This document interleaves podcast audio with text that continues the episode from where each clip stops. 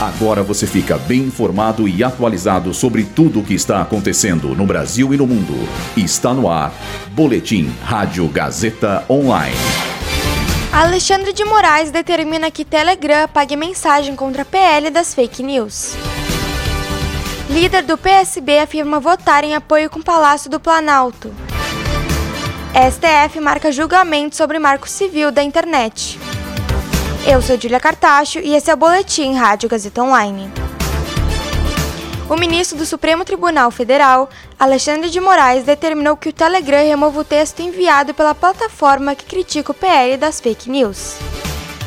Além de apagar a mensagem, o ministro determinou que seja enviada uma mensagem de retratação, dizendo que o texto anterior configurava flagrante e desinformação ilícita.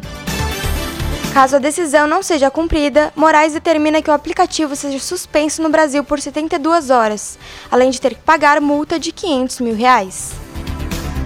Ontem, a empresa disparou uma mensagem aos usuários brasileiros dizendo que o projeto de lei é um risco à liberdade de expressão e que, abre aspas, dá ao governo poderes de censura sem supervisão judicial, fecha aspas. Representantes do PSB na Câmara afirmam que o partido votará de forma unânime com o governo em temas como o novo arcabouço fiscal.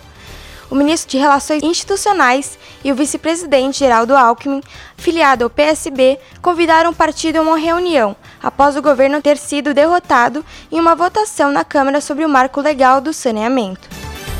Após o encontro, o presidente do PSB, Carlos Siqueira, afirmou que o partido tem um compromisso com o governo, visto que um dos seus filiados é o vice-presidente. Na próxima semana, o STF vai julgar ações referentes à responsabilidade sobre conteúdos publicados nas redes sociais. Dentre as pautas está o questionamento sobre trecho presente na lei Marco Civil da Internet, que visa garantir os direitos dos usuários dentro das plataformas cibernéticas.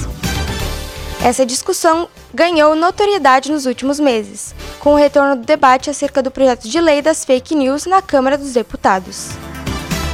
Esse boletim contou com roteiro de Julia Lozano Luísa Borgli, suporte técnico de Agnel Santiago, supervisão técnica de Roberto Vilela, supervisão pedagógica de Rogério Furlan, direção da Faculdade Casper Libero, Marco Vale.